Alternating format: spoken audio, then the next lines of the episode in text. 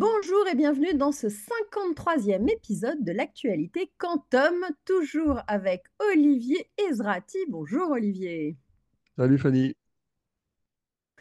Et moi-même, Fanny Bouton, euh, et euh, toujours en train de faire un peu de quantique chez OVH Cloud, toujours un peu plus même. Alors, euh, Olivier, on a encore eu une actualité, je vais même dire, enfin, un peu énormément sur ce mois de, novembre. Hein, c'était assez impressionnant. Ça a démarré un peu tardivement, mais alors par contre, la fin du mois a été ultra chargée. Et on va commencer avec une conférence où j'ai été, qui était celle d'Erasmus à Delft le 16 novembre.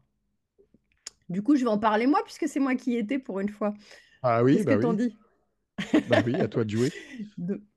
Donc c'était une demi-journée complète à Delft et il y avait pas mal de monde, dont beaucoup de Français. C'était une suite un petit peu à ce qui s'était passé avec la visite d'Emmanuel Macron aux Pays-Bas l'année dernière avec la signature d'une première, alors comment on dit, convention. J'ai pas retenu le nom exact de ce papier, mais en tout cas, voilà, c'était un, un partenariat entre les deux pays. Et puis là, ça s'ouvrait un petit peu à l'Allemagne. C'était comment faire collaborer ces deux pays autour du quantique. Et dans l'après-midi, on avait pas mal de tables rondes sur différents sujets. et moi, je, participais un petit peu à celle sur la stratégie de comment les membres de l'Union européenne et de la Commission européenne peuvent aider à rester compétitifs au niveau international. Donc ça, c'était assez intéressant. Et puis, il y avait Cyril Alouche d'Atos euh, Eviden sur la, dans la table ronde avec moi. Et puis, on a pu aussi avoir d'autres, tables rondes le matin, quoi, un petit peu plus tôt, avec Pascal Senelard de Candela, Thomas Cordas aussi, le, directeur de DG Connect et, qui, est, qui, est, à la Commission européenne. Et puis, et puis voilà, donc il y avait Maud Vinet qui intervenait aussi sur, sur, sur ces qubits.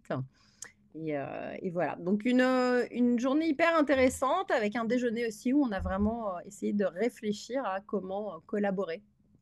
on a essayé de d'itérer sur les textes qui étaient proposés l'année d'avant et cette année pour vraiment aller le plus loin possible dans la collaboration entre les deux pays. Et qui intervenait côté Pays-Bas? Alors, qui intervenait côté Pays-Bas? Écoute, y il y avait pas mal de je veux dire, monde. De alors, il y avait la maire de Delft, euh, Maya van euh, Bichteldev, qui, euh, de ce que je sais, est une ancienne ministre de la Recherche qui est scientifique, un petit peu comme Sylvie Rotaillot a pu, peut, l'être. Hein. et puis, bah, on avait justement les ambassadeurs. Et côté start-up, alors je t'avoue que on avait le professeur Jean-Pierre Bourguignon, qui est français, qui est, mais qui, qui est à la, à la TU de Delft, France Initiative. Il y avait sûrement les startups habituelles comme Qblox, des gens comme ça, j'imagine. Oui, exactement aussi. Mais c'est vrai qu'on était pas mal de Français. Il y avait, il y avait Devin Smith de Quix qui est intervenu. Euh, en face de Maud, justement, sur euh, des photons au silicium. Euh, c'est quoi les prochaines étapes et puis, tout, tout, tout, que je suis en train de rechercher un petit peu, mais il y avait le docteur Myriam Blauber, pareil, de, Quantum Delta, côté. mais voilà, sinon, c'était Niels Bultnik de Qblox. Voilà, donc c'était très intéressant, tous ces échanges. C'était sympa de se voir tous là-bas. Le cadre était très agréable et ça a permis, je pense, à pas mal de se retrouver.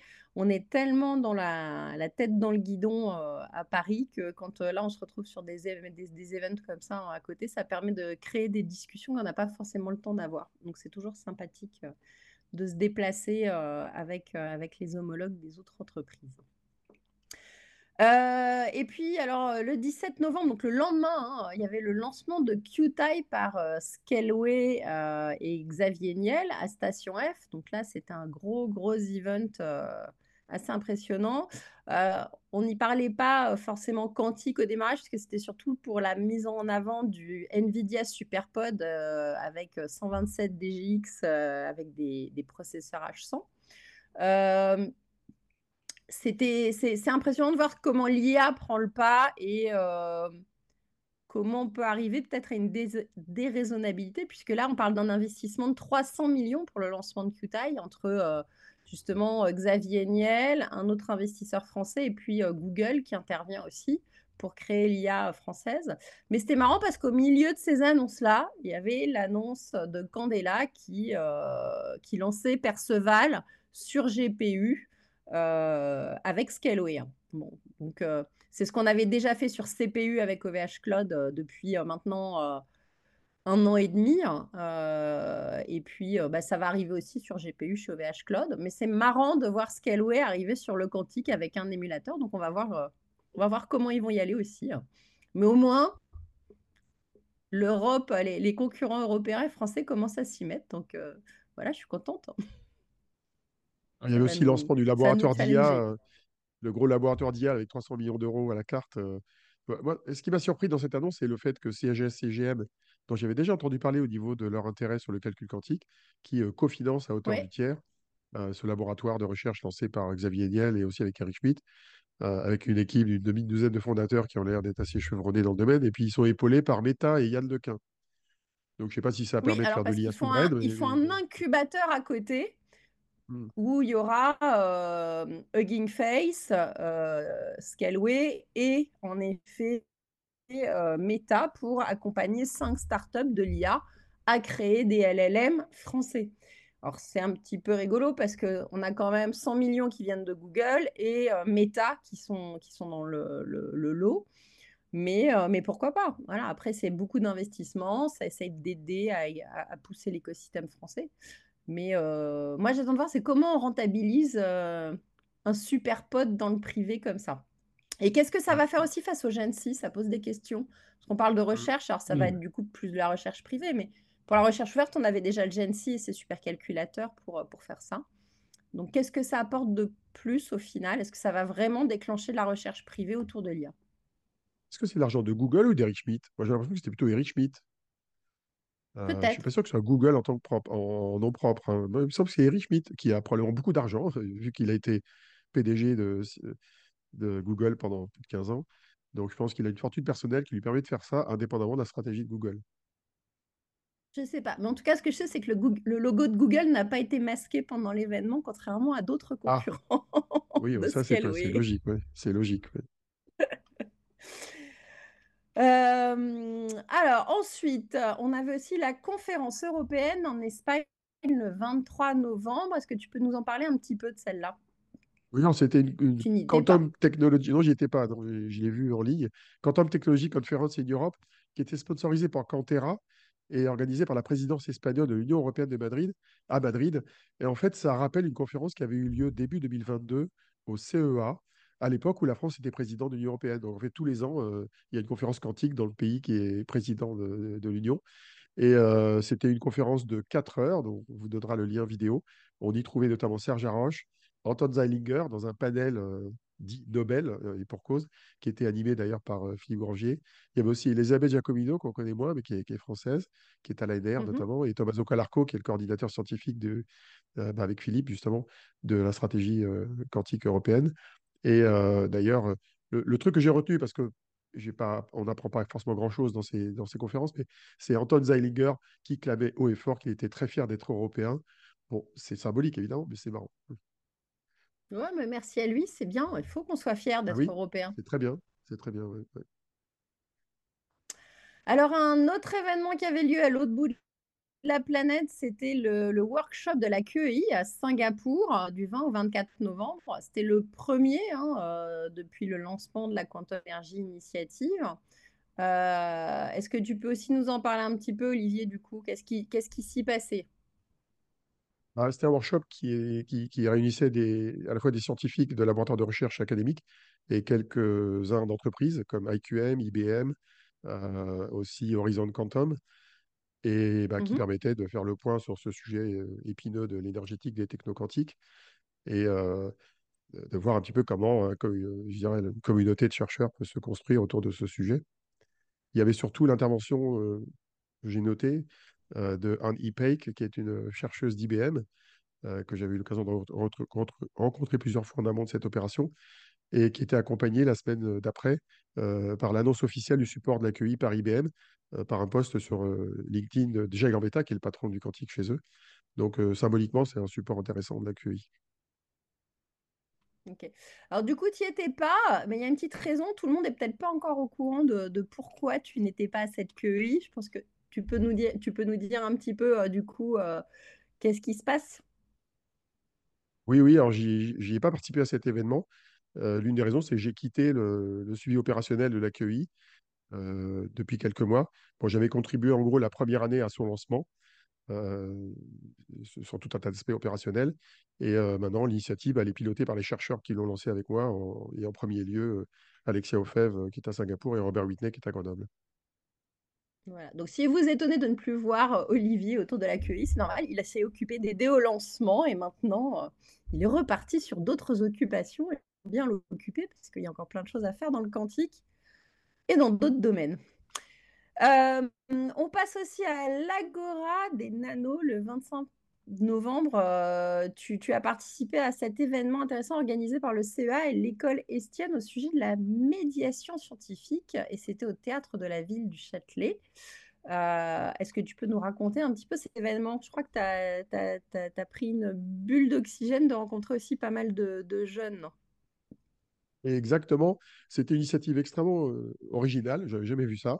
Euh, dans quelques domaines que ce soit d'ailleurs. Euh, l'idée, c'était de voir un petit peu comment on peut transmettre la bonne parole scientifique auprès d'audience grand public et comment notamment elle est déformée euh, par le, principe du téléphone dit arabe, même si ça se dit peut-être moins maintenant. Mais... Et donc, il y avait deux, deux opérations dans, dans cette, cet événement de l'après-midi. le premier, c'était des étudiants de l'école Estienne, qui est une école plutôt artistique, qui avaient eux-mêmes rencontré des chercheurs, dont deux dans le domaine du quantique. il y avait Eleni Diamanti, euh, donc euh, connu pour ses travaux autour de la communication quantique. Et puis il y a Landry euh, Breto, qui est chercheur à Polytechnique, qui était plus tourné sur les qubits et la physique des qubits. Et donc les étudiants, en fait, ils présentaient un grand poster qui expliquait ce qu'ils avaient compris des chercheurs. Et puis après, on mettait le poster à plat sous forme de table et on discutait autour de la table. Et c'était marrant de voir comment bah, tout ceci était vulgarisé. Donc j'ai vu, j'ai surtout vu Landry et Lélie était à côté. Et la deuxième opération, qui était vraiment très intéressante, c'était un exercice de style euh, assez, euh, assez curieux, qui consistait à faire expliquer par deux physiciens. Il y en a un qui est Charles-Antoine, euh, qu'on voit souvent dans les réseaux sociaux, hein, qui vulgarise pas mal la, physique quantique, qui expliquait ce que c'était mmh que l'intrication. et une autre personne qui s'appelle Nathalie Ligi Guigui, qui est en fait experte de plasmonique d'onde de surface à Viltadeuse, et qui expliquait ce que c'était que ce truc, une technologie de, de, de, conducteur. Et chacun des physiciens expliquait à une personne du public qui était volontaire ce que c'était, de quoi, de quoi il s'agissait. Et puis, une autre personne du public qui avait été cachée pendant la première explication arrivait dans la salle, se fait expliquer par la, personne d'avant, et ça trois fois de suite. Et donc, à la fin, on voyait comment la compréhension de, de, ces deux sujets était transformée au gré de la transmission. Alors, il est clair que il y avait moins de signal à la fin qu'au début. Hein. C'est évident. parce bah, que à chaque fois quelqu'un. Le choix de la transmission orale sans le par cœur peut, avec l'interprétation, la subjectivité, peuvent donner à. Oui, mais ce qui était intéressant, au bout de quelques personnes à des, à des, dérives ou à des simplifications. Oui, mais justement, ce qui, était très ce qui était très intéressant par rapport à la démarche qu'on a tous les deux depuis qu'on est dans, dans, cet univers, c'est que plus l'information était succincte au début, euh, plus elle était succincte à la sortie. Et donc, euh, Nathalie, euh, qui expliquait la plasmodique, bah, elle avait pris plus de temps à expliquer ce qu'elle faisait, avec plus d'images, plus d'analogies, euh, que l'intrication qui est expliquée de manière un peu plus, euh, je dirais, compliquée, puis c'est pas un sujet facile non plus. Et donc, en fait, euh, mmh la dernière personne qui expliquait ce que c'était que la plasmodique de surface, bah, on avait l'impression qu'elle connaissait beaucoup mieux que la dernière personne qui avait expliqué l'intrication. Et là-dessus, il y a eu un jeu d'explication qui a été fait par un, un, spécialiste des neurosciences qui s'appelle Albert Wukheiber, qui est un, un chercheur relativement jeune, qui expliquait qu'en fait, quand on simplifiait trop la science, on la trahissait et qu'il fallait éviter les extraits de la simplification, voire même certaines analogies qui sont liées du sujet, et admettre de décrire la complexité des choses. Donc j'ai trouvé ça très bien, parce que c'est un petit peu la démarche que on adopte tous les deux. Euh, et bah oui, de ne pas trop simplifier. C'est-à-dire si on simplifie trop, on raconte des salades en fait euh, dans, les technologies quantiques. Donc la démarche. Non, moi je pense que dans la pédagogie. Ouais, ouais. Mais c'est hyper intéressant comme discussion parce que moi c'est vrai que je trouve qu'il faut toujours quand même donner envie par la simplification, mais qu'après, en effet, après, il faut retourner bien évidemment dans le détail. On ne peut pas rester en surface, mais, mais que des fois, pour accéder à un type de public, il faut arriver à, verbaliser autrement. Et des fois, il y a cette frontière qui est tellement violente entre les scientifiques et euh, les gens. Euh, les, gens qui ne parlent pas leur vocabulaire, que arriver à faire cette interface est hyper intéressante. C'est un vrai travail de style, mais ça, ça montre justement ces deux angles. Comment arriver à intéresser plus de gens, donner envie aux sciences, mais comment ne, pas dénaturer de la science. Et c'est hyper intéressant. Donc, euh, donc voilà. Il, y a, encore pas mal de débats à faire. Et je pense que si on prenait toute la façon dont les différentes personnes, qu'elles soient plus ou moins littéraires, utilisent les mots pour comprendre les choses, euh, il, y aura encore d'autres choses à découvrir sur comment éduquer en fonction de la typologie des gens. Euh, et pas faire un type d'enseignement globalisé pour tout le monde. C'est pas facile. Euh, on va continuer, sauf si tu avais quelque chose à rajouter sur cet événement, Olivier? Non, non, c'est bon. C'est bon? Ok. Alors, on va enchaîner avec le 28 novembre. Quelques jours après, il y avait l'OVH Cloud Summit, euh, qui est le grand événement annuel euh, d'OVH Cloud, euh, qui réunissait 1000 personnes cette année à la Maison de la Mutualité. Pas de concert à l'Olympia. On revenait à un format beaucoup plus destiné aux CEO et aux développeurs, hein, en deux parties, avec des workshops et puis ensuite une keynote de deux heures, d'un peu plus de deux heures même.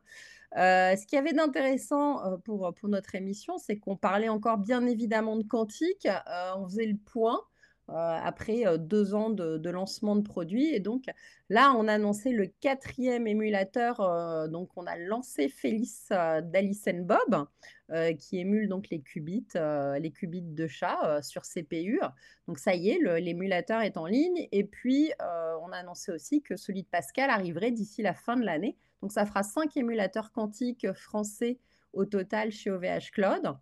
Et puis, on a, et puis Octave a aussi euh, longuement parlé, hein, Octave Klaba, le fondateur, de, euh, de l'importance d'investir et pourquoi, du coup, il avait acheté un ordinateur quantique de Candela. Il a parlé de comment il voulait qu'on travaille dessus sur la sécurisation des communications SSL. Il n'est pas rentré dans le détail parce qu'on en reparlera plus tard. Euh, et euh, il a mis vraiment un point d'honneur aussi à redire aux industriels et aux patrons des entreprises qui étaient là que les grands patrons devaient faire de l'investissement dans le quantique euh, parce que sans ça, ça ne permettrait pas, juste avec les fonds d'investissement et les fonds publics, de financer correctement nos startups et d'avoir un, écosystème européen suffisamment fort. Donc voilà, donc ça c'était des messages que j'ai trouvé intéressants et puis de voir qu'on continuait. Euh, et, vous allez voir, il y aura encore plein de belles annonces dans l'année. Euh. On va, on va s'agrandir à l'Europe euh, et un peu plus loin cette année, avec des nouveaux partenaires. Donc, donc voilà. et ensuite, alors là, on repasse, on part en Italie du 30 novembre au 2 décembre. il y avait une conférence sur le quantique au Vatican. Ah, va-t-on pouvoir appeler Dieu avec nos ordinateurs quantiques, rentrer en résonance et en intrication avec le Saint-Père? Est-ce que c'était là-dessus, Olivier? Euh, Je pense pas trop, mais c'est vrai que ça fait un bout de temps, quelques années. Je pense que c'est lié au pape actuel. Je crois que le pape François a envie d'établir des dialogues avec la société civile, dont, les, celles qui représentent le monde scientifique. Moi, j'avais déjà été interpellé il y a quelques années, quand je m'occupais de l'IA, par un certain nombre d'événements euh, qui est lié le Vatican et l'IA, y compris d'ailleurs un représentant du Vatican qui intervenait dans les conférences en France euh, sur les sujets mmh d'entrepreneuriat et de l'IA. Et c'était presque l'équivalent d'une conférence Solvay. Euh, ça a duré trois jours. Et alors, quand on regarde la liste des intervenants qu'on va vous envoyer, il y a un sacré panel. Il y a des gars comme Michel Lukin, le fameux furieux de Harvard sur ses atomes froids, Emmanuel Bloch, Michel Devoret, Jean Dalibard pour les Français, Andrew Steen, qui est connu pour ses codes de correction d'erreur, Chris Monroe, Peter Zoller, Mathias Troyer, Rob Scholko. Enfin, c'était hallucinant. Quoi. Il y avait vraiment un nombre. Euh, et il y avait Jurzac, Christophe Jurzac qui était là. Euh, c'est grâce à ça que j'ai appris euh, ce qui s'est passé. Et par contre, c'était une conférence qui n'était pas destinée à être diffusée en vidéo, qui applique ce qu'on appelle la règle de Chatham House. Et c'est la règle, en gros, où on peut parler entre, entre nous, dans les intervenants, et, et c'est pas public. Mais bon, les sujets abordés sont publics. Euh, dans certains cas de figure, c'était le cas de Michel Lukin, il présentait des, éléments scientifiques de ses travaux qui sont amenés à être publiés scientifiquement plus tard. Quoi. Donc c'était vraiment très intéressant. je note un petit truc, je ne vois que des noms d'hommes hein, quand même pour aller au Vatican. je crois que. Alors, il y a une photo. On vous enverra la photo de, du groupe je des vois intervenants. Une femme en haut à droite sur la photo. Il y en a deux. Il y en a deux. Il y a Donna Strickland et j'ai oublié le nom de la deuxième. C'est pas des femmes que je connais bien dans l'univers du quantique. C'est des physiciennes, je pense. il y en a beaucoup moins. Il y en a beaucoup moins que dans la conférence Solvay de mai 2022, ça c'est sûr. Voilà, c'était petit petit clin d'œil. C'est pas une très grosse surprise malheureusement vu l'organisateur, mais bon, c'est vrai que Non, mais il faut, faut, le soulever encore un petit peu. c'est vrai. Euh... On continue aussi avec un autre événement euh, qui avait lieu le 1er décembre. C'était Quantum 2042 chez Bouygues euh, SA. Euh, tu as participé donc à cet événement de clôture d'un an de travail de prospective qui était mené par le CEA et Futurible avec de grandes entreprises françaises. tu peux du coup nous découvrir un petit peu ce travail qui a été fait pendant cette année et qu'est-ce qui s'y passait sur cet événement un petit peu de clôture? Oui, alors j'avais participé d'ailleurs, c'est rigolo, j'ai participé à la clôture et au lancement, en fait, il y a un an de cette, démarche. J'avais aidé un peu Futurible et CEA à cadrer un peu le sujet. En fait, c'était un événement et une démarche qui consistait à rapprocher d'un côté les besoins des entreprises en termes d'application métier et de l'autre côté les roadmaps estimés euh, notamment par les startups euh, françaises, sur euh, le, monde du calcul quantique, et d'essayer de voir comment les deux allaient se rapprocher, et d'établir des scénarios plus ou moins optimistes ou pessimistes sur les échéances permettant d'imaginer faire des applications métiers intéressantes pour les entreprises. Alors, il y avait pas mal d'entreprises clients qu'on ne voit pas forcément très souvent, dans nos événements habituels sur le quantique. par exemple, Enedis, il y avait Sanofi, il y avait Renault qui était là. il y avait par contre d'autres acteurs qu'on connaît bien, comme Air Liquide, Cordella, le GENSI qui étaient présents. Et il y avait le ministère des Armées qui était représenté. Euh, donc, en fait, euh, et EDF aussi. Donc, il y avait en gros un, panaché entre plutôt une grosse dominante avec ce que j'appellerais le marché de la demande, c'est-à-dire plutôt les, utilisateurs potentiels et quelques-uns des acteurs, mais une grande partie des startups françaises avaient été euh, sollicitées dans le cadre de, cette, de cette étude. Alors moi, je suis intervenu pendant un quart d'heure pour répondre aux questions de Timothée Sylvestre du CEA à Grenoble mmh sur l'état des lieux du calcul quantique. J'ai utilisé une métaphore euh, que je vais peut-être réutiliser un jour, et toi tu utilises aussi, c'est la métaphore de l'automobile, à savoir que aujourd'hui on, on a beaucoup d'idées sur euh, la, voiture du futur, euh, on a des gens qui font les pneus, les pare-brises, les sièges, qui ont même inventé les routes, les stations essence, le design, ils ont même inventé les, lieux où on va pouvoir aller. Le seul détail, c'est que les moteurs ne marchent pas encore très bien. Euh, c'est-à-dire le, cœur des ordinateurs quantiques à cause de ces problèmes de cohérence et de bruit et d'économie d'échelle. Et que donc, euh, voilà. Et en même temps, il y a quand même des TGV qui circulent, euh, qui sont les, supercalculateurs existants. Donc c'est ça un peu la métaphore. Et la question, c'est à quelle vitesse on mettra au point les moteurs et le reste va suivre plus ou moins naturellement. Et, moi, je fais une autre métaphore euh, qui est plus celle de euh, ben, un jour, on aura des Formule 1 qui vont pouvoir rouler sur ces circuits qu'on est en train de préparer. Mais en attendant, il faut apprendre à les piloter et à faire des manuels de pilotage et, euh, et autres et former nos pilotes.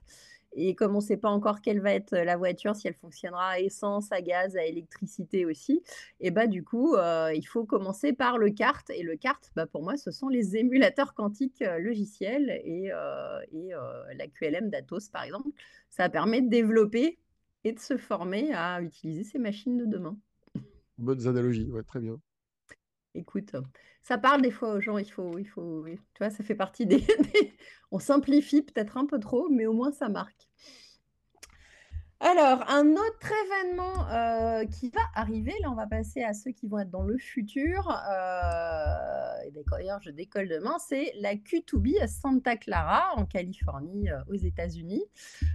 donc ça va être quatre jours dans un Hayat, on va être enfermé, a priori il va faire beau, mais il faudra qu'on aille au Convention Center tous les jours. et ça va être pas mal parce qu'il va y avoir pas mal de talks intéressants, il y a vraiment beaucoup de monde qui vient, comme John Preskill ou Scott Aronson. Mais euh, on va surtout y retrouver aussi nos startups françaises. Et euh, je suis bien contente de pouvoir retrouver Very Claude, euh, Alice Bob, Candela, C12. et puis, bah, a priori, il y aura aussi Jean-François Bobier du BCG ou encore Jordanis Kirenedis. Et a priori, même Neil Labrou sera du déplacement de la SGPI. Donc, ça va promettre des bonnes discussions, des un, bon échange et puis euh, bah, voir aussi comment l'écosystème américain euh, se bouge. Je sais que pas mal de startups sont invitées d'ailleurs par Google euh, avec Business France pour discuter de collaboration. ce qui ne m'arrange point, mais, mais qui montre que ça, ça, bouge et que nos startups françaises intéressent les grands, les grands GAFAM américains. Je ne sais pas si tu vas ajouter quelque chose sur cet événement-là? Non, non, je vais me délecter des, des vidéos quand ça sera diffusé. Tu vas attendre, tu vas attendre mon retour et, mes ragots Exactement. Et puis il y a des gens qu'il faut que tu ailles voir. que... je t'ai donné la liste. Il y a pas mal de gens intéressants à les rencontrer. Je vais aller rencontrer des nouvelles personnes aussi et ça, c'est chouette. Voilà. toujours, toujours découvrir des nouvelles personnalités. Alors toi, par contre, du coup, tu vas aller à Copenhague. Ce sera peut-être un petit peu plus froid que, là, que pour moi à Santa Clara. Oui, il y a de la neige dans tout l'est de l'Europe en ce moment. Oui. oui, je suis invité par top, j'adore la neige. Voilà, c'est en pleine neige et je vais y être trois jours. Je vais visiter plusieurs laboratoires de DTU et ainsi que du NBI, le fameux Niels Bohr Institute. Et j'interviens à deux, reprises. Je vais intervenir une fois sur le calcul quantique et une autre fois sur la cybersécurité. Et en fait, je suis invité par quelqu'un que j'ai croisé déjà pas mal de fois, qui s'appelle Lydia Baril, qu'on a vu en France, qui est une Française qui avant travaillait chez Microsoft, qui maintenant dirige DTU Quantum, en gros la branche quantique de l'université DTU. Et, et peut-être que je verrai la petite sirène de Copenhague aussi, on verra. Écoute, oui, tu nous raconteras. Prévois ton, ton, ton superbe iPhone pour faire des belles photos. On ne sait jamais. Euh, on va passer du coup à l'actualité euh, des entreprises, des startups. Et euh, alors, c'est Candela qui nous a fait un mois de novembre dans tous les sens, avec des annonces dans tous les sens aussi.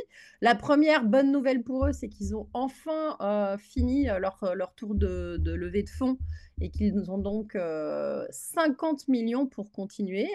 dedans, il y a 9 millions et demi du financement de BPI France pour leur usine qui a été inaugurée en, juillet. Et puis. juin, juin c'était en juin, c'était le 20 juin même, je me rappelle. C'était en juin là, hein, j'avais l'impression que c'était début juillet, mais. non, non, c'est le 20 juin. C'était au début de l'été. Et puis, euh, et puis voilà, il y a eu aussi un changement de CEO au passage. C'est euh, Nicolo Somacci qui était jusqu'à présent euh, le CTO qui devient CEO et Valérian Guiez, lui, devient COO. il retourne un petit peu plus à, des fonctions qui, l'intéressaient. donc voilà, il y a eu d'autres annonces. Est-ce que tu veux, tu veux parler de la suite? Par exemple, les, trois ordinateurs quantiques vendus à Exaion. Oui, bah, ils ont vendu trois machines quantiques avec Xaion, deux qui seront installées au Canada, probablement dans le coin de Sherbrooke, et, et une en France. Euh, c'est une filiale d'EDF qui propose des ressources de calcul, en fait, une sorte de data center.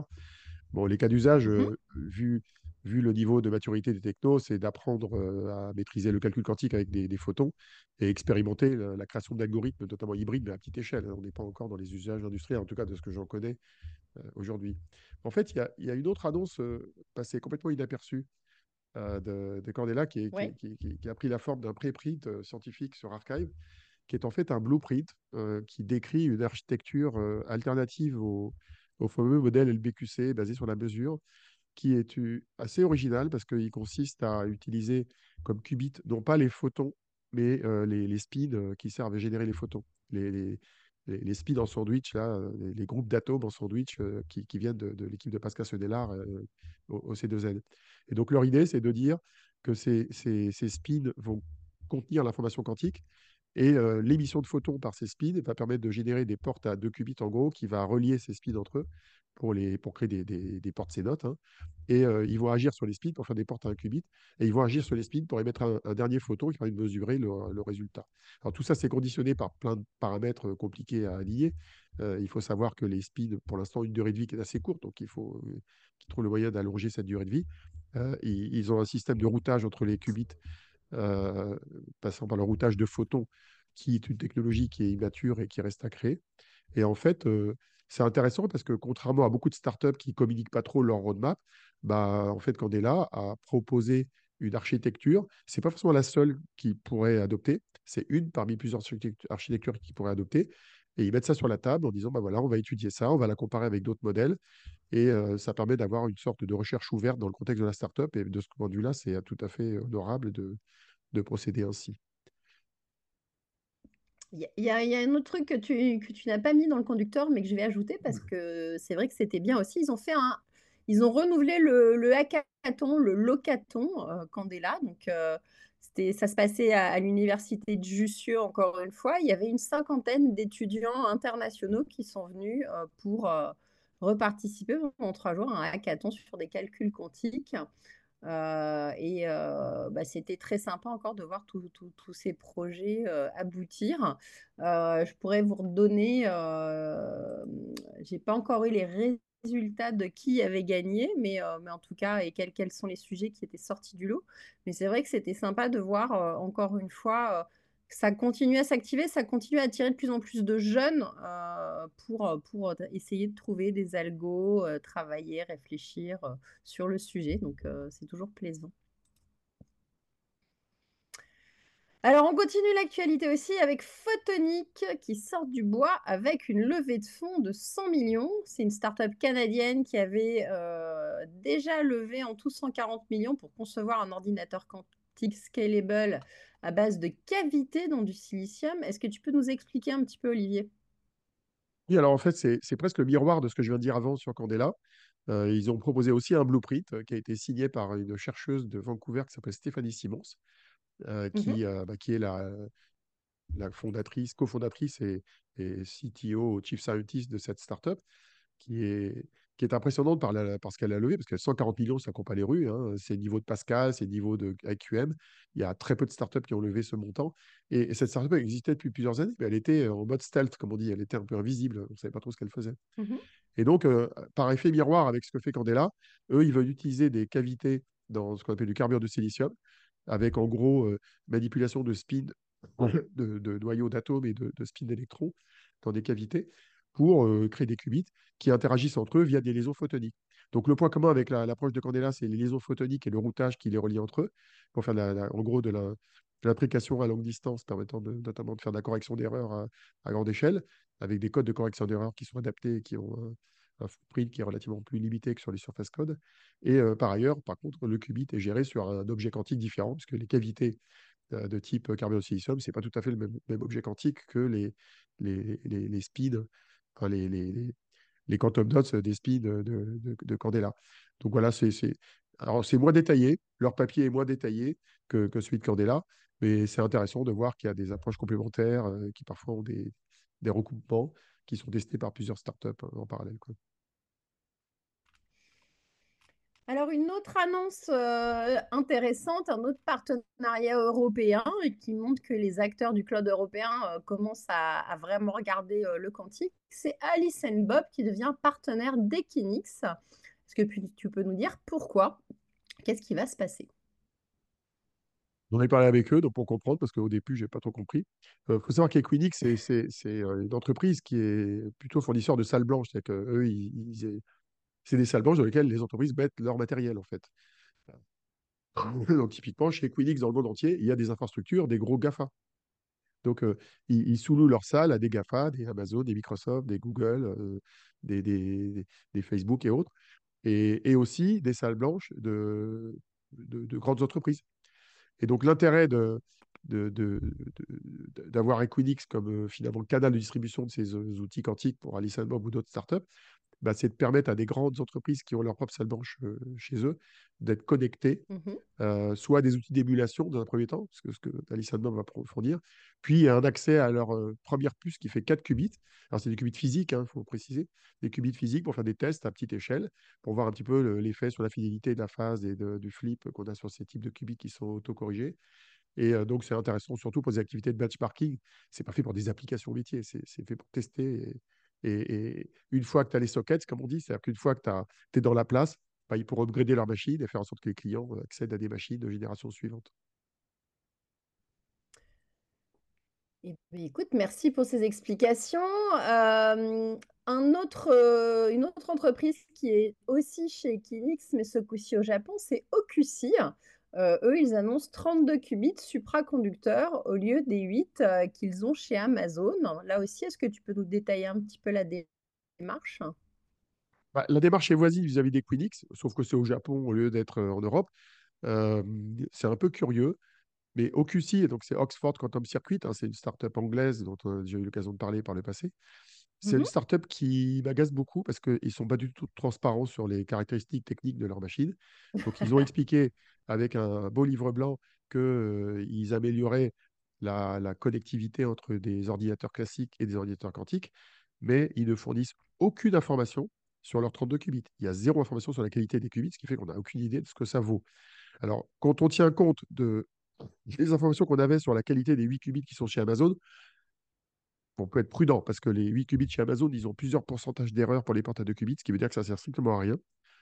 Donc, s'ils ont les mêmes erreurs sur 32 qubits, c'est pas, pas très bon augure. quoi. D'autant plus que dans leur livre blanc, ils font référence à la consommation énergétique des LLM, euh, qui effectivement est très importante, et euh, ils sous-entendent que les QPU qui fournissent à Equinix vont résoudre ce problème-là, ce qui est entièrement faux. Parce que d'abord, les LLM, ce n'est pas du tout fait pour le calcul quantique, et a fortiori sur 32 qubits. Donc, euh, en gros, il y a une information que je considère comme étant misleading euh, de cette société.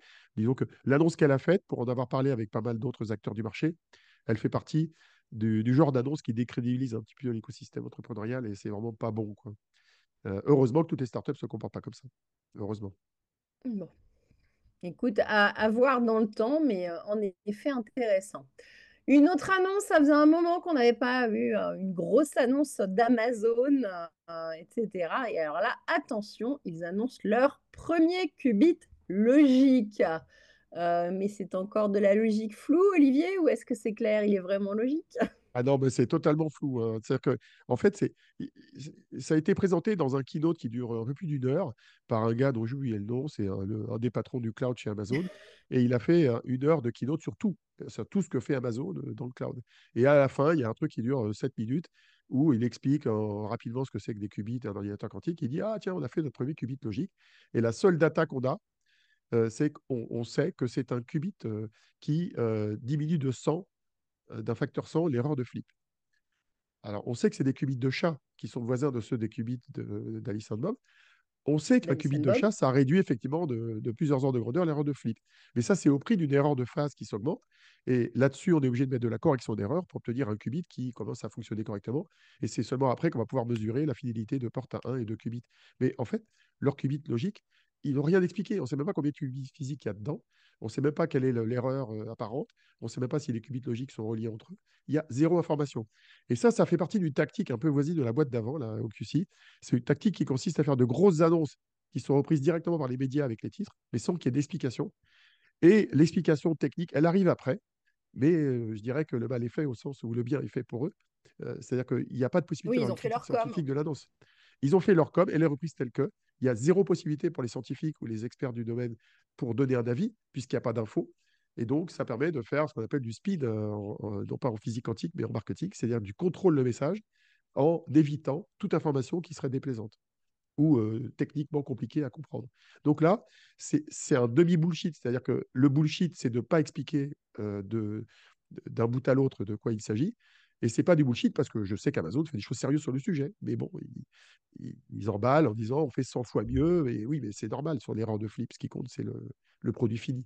Alors, euh, dans le même temps, par exemple, euh, Alice Bob a déjà publié plusieurs papiers scientifiques qui sont des archives, parfois des, revues au comité d'auteurs, où euh, depuis le début de l'année, il y a eu trois ou quatre papiers sur les avancées scientifiques et d'Alice Bob et des chercheurs avec qui ils bossent, comme Zaki Lektas, euh, Mazir Biralbi, euh, Pierre Rouchon. Et là, on a beaucoup plus d'infos techniques sur ce sujet. Donc l'ouverture est importante dans ce marché-là et les entreprises, malheureusement, parfois font ce qu'on appelle dans le, dans le jargon des développeurs de l'obfuscation d'informations, c'est-à-dire qu'ils cachent l'information pour éviter, éviter qu'on examine de trop près de ce, dont il s'agit.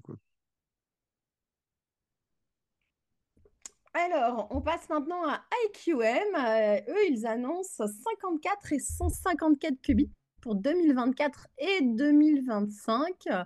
Euh, là aussi, est-ce que j'imagine tu as des choses à nous raconter, en particulier avec la possibilité d'une puce interchangeable euh, qui, qui, qui, qui, te taquine les neurones?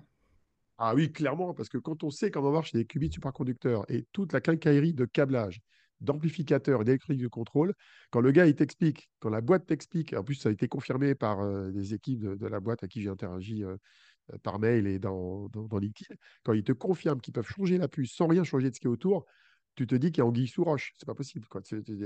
Euh, il n'y a que deux possibilités.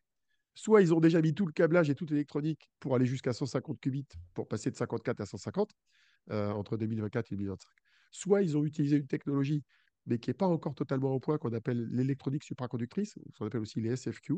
Il y a une seule boîte qui fait ça dans le monde, d'ailleurs, avec lesquelles IQM est en relation, et avec VTT aussi, qui travaille dessus, qui s'appelle ce qu'on appelle le SFQ, donc technique d'électronique supra qui marche à basse température, qui consomme peu d'énergie, mais qui n'est pas encore totalement au point pour contrôler des qubits, notamment dans les deux sens, euh, le contrôle puis la lecture.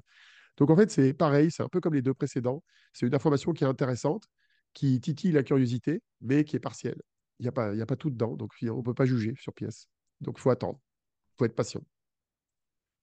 Mais il ne faut pas lâcher. Il ne faut pas lâcher au sens, il faut pas, Faut, pas. C'est-à-dire que, et, puis la dernière information qu'évidemment on n'a pas, euh, c'est la fidélité du qubit. Alors, il semblerait, d'après quelques bruits euh, venant de droite et de gauche, qu'elle soit pas si mauvaise que ça, avec ces, dizaines de qubits. Mais bon, on veut des chiffres, c'est tout. Surtout, surtout dans la mesure où 54 et 150 qubits, c'est clairement pour faire du disque. C'est pour faire du calcul quantique bruité, avec de la mitigation d'erreur, un peu comme ce qu'IBM fait. Et le critère numéro 1 et le numéro 2 pour faire du disque correct, c'est la connectivité entre les qubits et la qualité des qubits. Si on a une qualité qui n'est pas bonne, bah on ne peut pas faire grand-chose. Si on a une qualité qui commence à être bonne, disons à partir de 99,5% d'erreurs en, porte à 2 qubits, on peut commencer à envisager avec la mitigation d'erreurs faire des choses plus ou moins intéressantes autour d'une centaine de qubits. Mais voilà, il faut avoir les chiffres et tant que tu n'as pas de chiffres, tu ne sais pas. Bon. Euh, Xanadu, là aussi, euh, des petites annonces. Euh, Dirac par qubit logique sur leur nouvelle annonce. Tu peux me commenter ça? Ça fait beaucoup. Alors, oui, ils m'ont fait peur parce qu'effectivement, dans un, une interview aux États-Unis, ils ont annoncé qu'ils voulaient euh, faire un ordinateur quantique donc à base de photons, puisque c'est la spécialité de Xanadu avec ce qu'on appelle les photons invariants continus, les QMOD. Ils veulent aller jusqu'à 1000 euh, qubits logiques, ce qui est bien, parce que 1000 qubits logiques, ça commence à permettre de faire des choses intéressantes, notamment en simulation chimique. Mais ils ont calculé que ça nécessiterait 10 000 racks donc, si tu fais le calcul, ça fait 10 racks par qubit logique. Alors là encore, bah on a un problème d'ambiguïté terminologique. Parce que pour certains, un rack, c'est un truc qui fait 2 mètres de haut, qui est rempli d'électronique, euh, comme, chez toi, comme chez OVH, un data center. comme un serveur classique, euh, mmh. Mais dans la, j'ai vérifié sur Wikipédia et à droite à gauche, dans, pour certains autres, un rack, ça peut être en fait un, un rack 1U, qui est en fait un bout d'un rack, qui est juste une unité de calcul, tu vois, une unité qui fait peut-être 7 euh, cm euh, d'épaisseur, et tu en as plein que t'empiles pour faire un rack complet. Et quand tu dis euh, rack unit RU avec 1U, 2U, 3U, tu définis la hauteur. Donc, si c'est pas impossible qu'un qubit logique, ce soit 10 racks 1U. Donc, ça fait à peu près, je sais pas, 30 cm, peut-être un peu plus, peut-être 40 cm, 50 cm d'épaisseur, mais pas, pas les 2 mètres de haut. Donc, encore une ambiguïté. Mais c'est pas précisé dans le papier, donc tu sais pas. Quoi. En fait, ça fait beaucoup. Hein. si c'est 10 racks complètes, attends, si c'est 10 racks complets pour faire un qubit logique, euh, ça va faire cher. Quoi. Ça, ça, fait cher le qubit logique.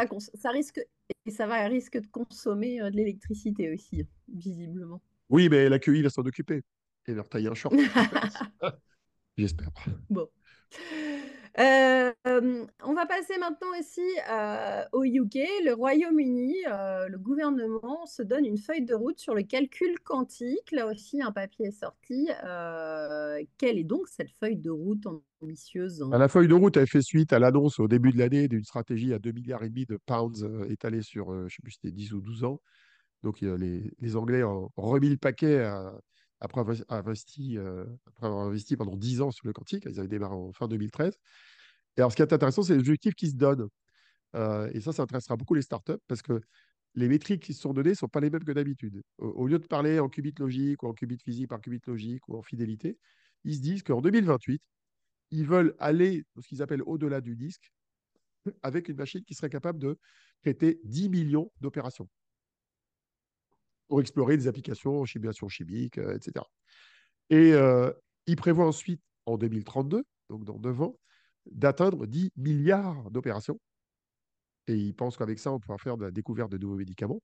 Et après, en 2035, la fameuse année miracle dont on parle depuis longtemps, ils voudraient atteindre 10 trillions, donc ça veut dire 1000 euh, millions, 1000 milliards euh, d'opérations. Et ça, on sait que ça correspond à, peu près à ce qu'il faudrait euh, avoir pour faire des simulations chimiques et factoriser nucléaire ça 2048. Donc en gros, c'est millions, milliards et, trillions qui, est le, terme chez eux. Euh, bon, euh, c'est sympa. Mais ce qui me semble très curieux, c'est la première étape, en fait. Parce que de dire qu'on peut faire avec du disque sans tolérance de pad 10 euh, millions d'opérations, c'est probablement un peu exagéré. Ça veut dire quoi? Ça veut dire que pour faire 10 millions d'opérations, en fait, il faut déjà avoir des qubits logiques. Parce que les fidélités qu'on a avec les qubits physiques du disque ne sont pas suffisantes pour faire 10 millions d'opérations sans passer par la correction d'erreur. La mitigation d'erreur n'étant pas suffisante pour faire quelque chose de, correct. Il faut savoir qu'IBM, par exemple, quand ils euh, mettent en avant leur papier sur la quantum utility depuis le mois de juin dernier, euh, ils sont sur de l'ordre de 127 qubits. Ça passera peut-être à 133 avec euh, qui va être annoncé d'ailleurs très bientôt. Mais ça, c'est pour faire à peu près quelques milliers d'opérations. Pas des millions. Pas 10 millions. Donc les ordres de grandeur, c'est important. Et, ça, ce qui est intéressant dans cette annonce, c'est que tu te demandes toujours d'où vient le chiffre. Quoi. Tu te dis, mais c'est sorti d'un d'un cadeau du Père Noël. Euh, c'est un consensus entre plein de gens, dont certains ne connaissaient pas forcément l'état des lieux réels de la technologie ou, la prospective. C'est marrant, quoi. ça montre justement, c'est comme l'histoire de tout à l'heure, de l'opération avec le, avec CEA là, et l'école des siennes, c'est que quand l'information est transformée un trop grand nombre de fois, à la fin, tu obtiens un truc qui n'est pas très cohérent. Quoi. Ouais. Alors, euh, attention, annonce, annonce, warning. Euh, on a réussi, a priori, en tout cas, Ed Gerk, ou Gerk, si je prononce bien son nom, prétend avoir cassé euh, les, clés RSA avec un smartphone. Est-ce le LK49 de la cybersécurité, Olivier? Est-ce que c'est faisable? Dis-nous tout. J'aurais tendance à dire non, parce que la forme de l'annonce, son contenu, est totalement foireuse. Euh, c'est-à-dire que le gars, il a expliqué qu'il faisait ça, il a publié deux petits papiers qui sont complètement euh, tarabiscotés. Euh, le gars, il a créé une boîte qui s'appelle Panalto Research, dont il est chief scientist. Et en fait, la boîte, il a cofondé avec sa femme et son fils. Donc, ça, ça manque de diversité, on va dire, scientifique au niveau de la boîte. Et il y a des claims qui ne tiennent pas la route. Quand les gens lui envoient une clé RSA en disant bah, vas-y, factorise là, bah, il ne le fait pas. Il prétend qu'il va sortir un papier scientifique et il n'y a rien. Le compte liquide apparaît-il disparu. Bref, ça fait les choux gras des médias au début du mois de novembre de mémoire. Mais. Puis en plus, le mec, il explique qu'il utilise un algorithme quantique qui tourne sur un smartphone. Il faut savoir, hein, soit c'est un algorithme classique qui tourne sur un smartphone, soit c'est un algorithme quantique qui tourne sur un ordinateur quantique. Mais aujourd'hui, on sait que ce n'est pas possible. Soit c'est un algorithme quantum inspired qui tourne sur du classique, mais au moins, il faut l'appeler quantum inspired, mais pas quantum tout court. Donc, bref, euh, la terminologie utilisée par le gars dans ses papiers est complètement euh, euh, foireuse. Donc, je dirais qu'il vaut mieux l'oublier rapidement, ce truc. Ok, bon. On aurait mieux fait de ne pas en parler, en fait, enfin, Olivier. Oui, mais ça, oui, mais ça, ça permet d'analyser. Le problème, c'est que c'est relayé, c'est relayé à droite à gauche. dans des conférences, parfois, on me ressort des trucs comme ça qui sortent du chapeau, en disant mais qu'est-ce que c'est que ce machin? Voilà. Bon, donc là, comme ça, on a donné le détail. Alors, euh, une autre annonce aussi, euh, les Chinois, en tout cas Alibaba, ferme euh, son laboratoire quantique. Est-ce que cela pourrait annoncer un début d'un hiver quantique si même les Chinois se mettent à arrêter? Je ne crois pas. En tout cas, l'explication est la suivante, c'est qu'Alibaba, dont il faut oublier que ce n'est pas un acteur de l'IT au sens classique du terme, ce n'est pas IBM, ce n'est pas Google, c'est une société de commerce en ligne très, très puissante, notamment en Asie et en Chine. Ils avaient un petit labo. Oui, mais, ce n'est pas un leader mondial du cloud. Ils font, pas de... Ils font de l'IT comme euh, Amazon, mais pas avec la part de marché qu'Amazon a. Et donc Alibaba avait un laboratoire de recherche en techno-quantique qui faisait une trentaine de personnes. Ils travaillaient sur une technologie qui était très intéressante, qu'on appelle les qubits fluxonium. C'est une des variantes des qubits par conducteur qui avait tout un tas de qualités, qui donnait de très bons résultats. Et euh, bah, ils ont il, se trouve qu'ils ont eu beaucoup de difficultés financières qui n'ont rien à voir avec le quantique. Euh, au niveau du commerce en ligne, hein, avec euh, peut-être l'économie qui ne marche pas bien en Chine, etc. Et donc, résultat, ils ont dû faire du cost cutting. Et ben, quand tu fais une cost cutting, qu'est-ce que tu fais? Tu coupes les, dépenses qui sont orientées vers le long terme. Et tu, tu, te focalises sur le court terme et le business. Donc, euh, le quantique a, a subi les, les, les, frais de ça. Et alors, au niveau des qubits fluxonium, il reste deux sociétés en fait dans le monde qui sont investies dans ce domaine, en plus des laboratoires de recherche publics. Il y a Atlantic Quantum, qui est une boîte à cheval entre la Suède et les États-Unis, et il y a D-Wave, qui a décidé il y a 2-3 ans d'investir là-dedans, qui d'ailleurs a montré des prototypes à petite échelle de quelques qubits, des, un processeur qui utilise ce type de qubits avec de bons résultats. Alors, ce qui est marrant, c'est qu'ils ont fait le don de tout leur matériel, Alibaba, à un laboratoire de public chinois. Ça, c'est plutôt sympa, du coup, quand même. C'est faire une donation de tout le matériel. Oui, mais ça permet aussi. Euh, disons, l'effet indirect de cette annonce, c'est de rappeler à tous ceux qui ont peur de la Chine que dire que la Chine, euh, parfois, c'est un tigre en papier. C'est-à-dire que, euh, si, ah, regardez Alibaba et fait du quantique, bah oui, ben bon, euh, s'ils toussent un peu économiquement, ils ferment le truc, ça veut dire qu'ils n'y croient pas sur le long terme et, que ce n'est pas important pour eux. D'autres entreprises qui ont une démarche beaucoup plus long terme, comme Amazon, comme IBM, comme Google ou Microsoft, bah, même Microsoft qui a connu des difficultés très importantes avec les QB de Majorana qui marchent plus ou moins bien, bah, ils ne lâchent pas pour autant. Ils y vont. Pour temps, ils sont très riches. Hein. Ils, font 60 milliards de profits nets par an. Ils ont de quoi investir. Écoute, on verra bien. C'est intéressant, en tout cas là aussi. Euh, on va parler un petit peu maintenant, on va dériver. Euh, on, va, on va aller faire nous aussi euh, dans les buzzwords du mois. On va parler de LLM. C'est Large Language, Language Model. Euh, et euh, c'est avec Multiverse Computing qui, qui lance euh, Compactif AI, un outil à base de réseau de tenseurs pour réduire l'empreinte énergétique des LLM. Est-ce qu'il y a un peu de quantique dedans ou pas du tout? Pas, pas, vraiment au sens propre du terme. C'est-à-dire que faut, bien voir que Multiverse Computing, bon, qui est représenté en France par Michel Curec, hein, que, l'écosystème connaît bien, c'est une entreprise qui, historiquement, euh, faisait du calcul quantique, mais dans la pratique, euh, fait probablement les trois quarts de son chiffre d'affaires à, proposer aux entreprises des solutions quantum inspired. Et ces solutions quantum inspired, c'est des solutions classiques qui s'appuient sur des, réseaux de tenseurs. Pour faire simple, c'est du calcul matriciel, hein, un peu sophistiqué et optimisé. Et euh, il se trouve que les réseaux de tenseurs, quand ils sont bien utilisés, bah, ils permettent d'optimiser des solutions ou de simulation numérique ou de simulation chimique ou de calcul d'optimisation ou de machine learning, euh, donc meilleur que les solutions existantes. Donc, euh, ce qu'eux ont proposé dans leur, euh, dans leur offre Compatify, c'est un outil qui utilise ces réseaux de tenseurs pour réduire, le, en gros, le coût d'un LLM. je crois que ça concerne surtout l'entraînement. et, comme l'entraînement des LLM coûte très très cher en, empreinte énergétique, bah, le fait de réduire la taille d'un réseau et sa complexité bah, permet de réduire l'empreinte énergétique. Mais c'est sur du classique c'est clair. Mmh et euh, alors pour continuer du coup sur cette hype, hype euh, autour du LLM, tu as dégoté quelques articles générés par des LLM et qui sont truffés d'erreurs parce que bien évidemment, soit ils hallucinent, soit euh, bah, ils se basent sur ce qu'ils ont été entraînés, j'imagine. Est-ce que tu veux raconter un petit peu qu'est-ce qui t'a amusé là-dedans Il y en a deux, il y en a deux qui m'ont bien fait marrer que j'ai trouvé là pendant le mois.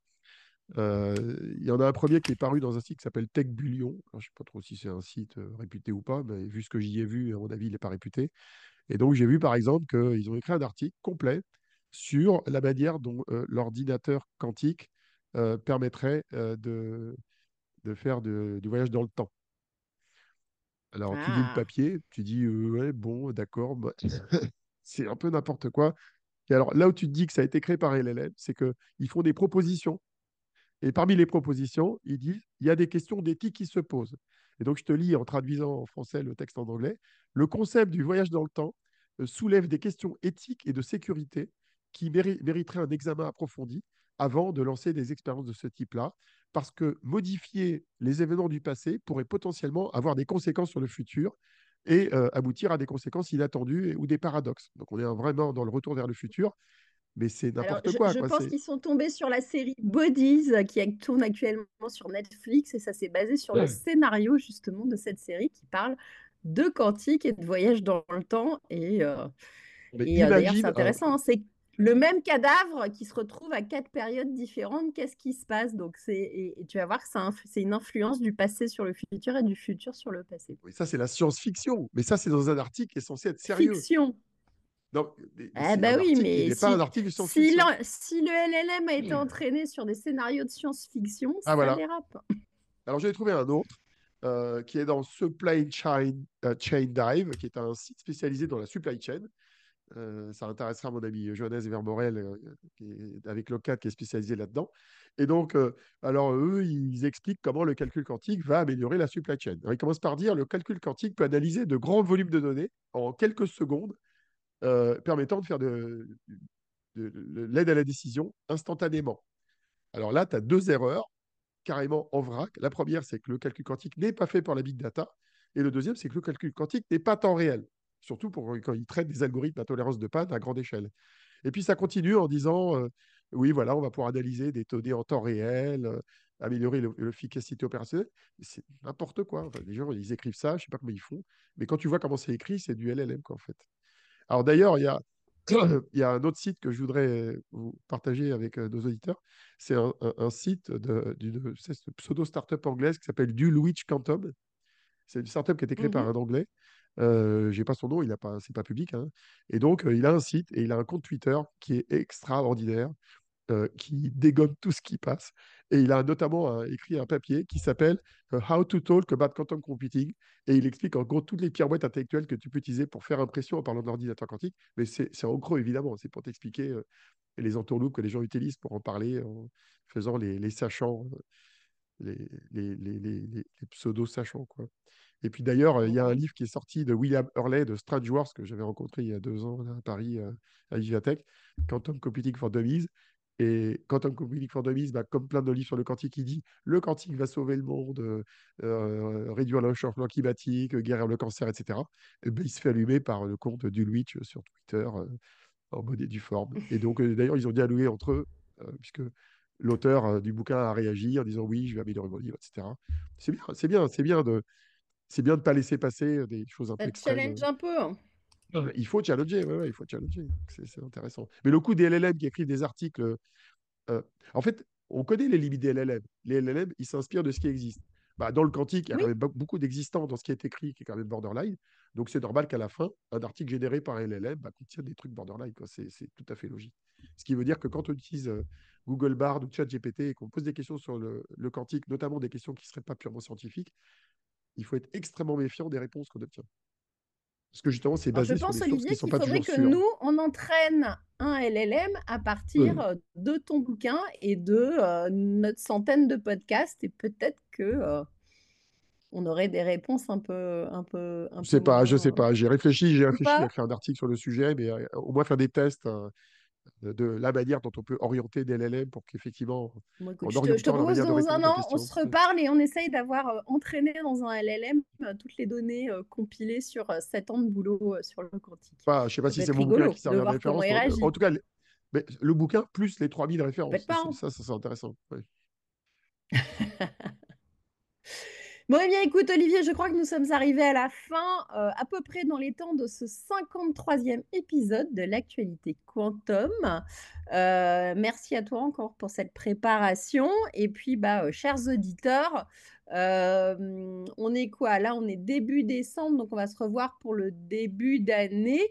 donc, bah, d'ici là, passez de bonnes fêtes de Noël, mais on aura sûrement des choses à vous raconter pour, euh, cette, pour 2024 qui promet encore d'être très intéressante.